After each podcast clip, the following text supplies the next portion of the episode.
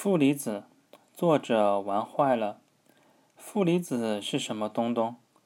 经常在广告上看到“负离子”这个词，据说对人体健康有很大的好处。那么，负离子真的有这么神奇吗？它到底是怎么发挥作用的呢？类似不知问百度，在百度大神的帮助下。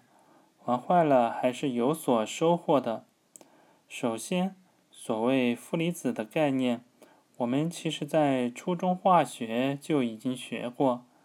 像负二价的氧、负一价的氟，都是负离子，它们都带负电。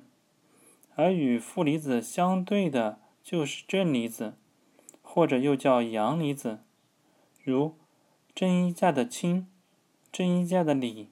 等。其次，广告中所说的负离子，大多是指氧负离子。氧负离子主要有两个方面的作用：一是医疗保健，二是空气优化。